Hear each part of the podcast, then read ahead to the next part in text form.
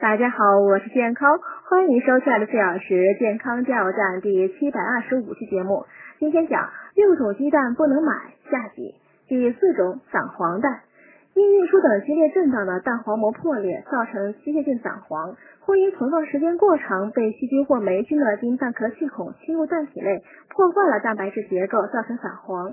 如果散黄不严重、无异味呢，经煎煮等高温处理后呢，仍可食用。如果细菌在蛋内繁殖，蛋白质已变性，有臭味，就不能吃了。第五种死胎蛋。鸡蛋在孵化过程中，因受到细菌或寄生虫污染，加上温度、湿度调节不好等原因呢，导致胚胎停止发育的蛋呢，被称为死胎蛋。这种蛋呢，所含营养也发生变化，也不能吃。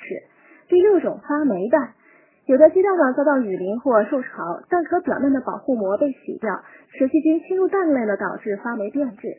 有的蛋壳上呢还有黑斑点，这种蛋呢也不宜食用。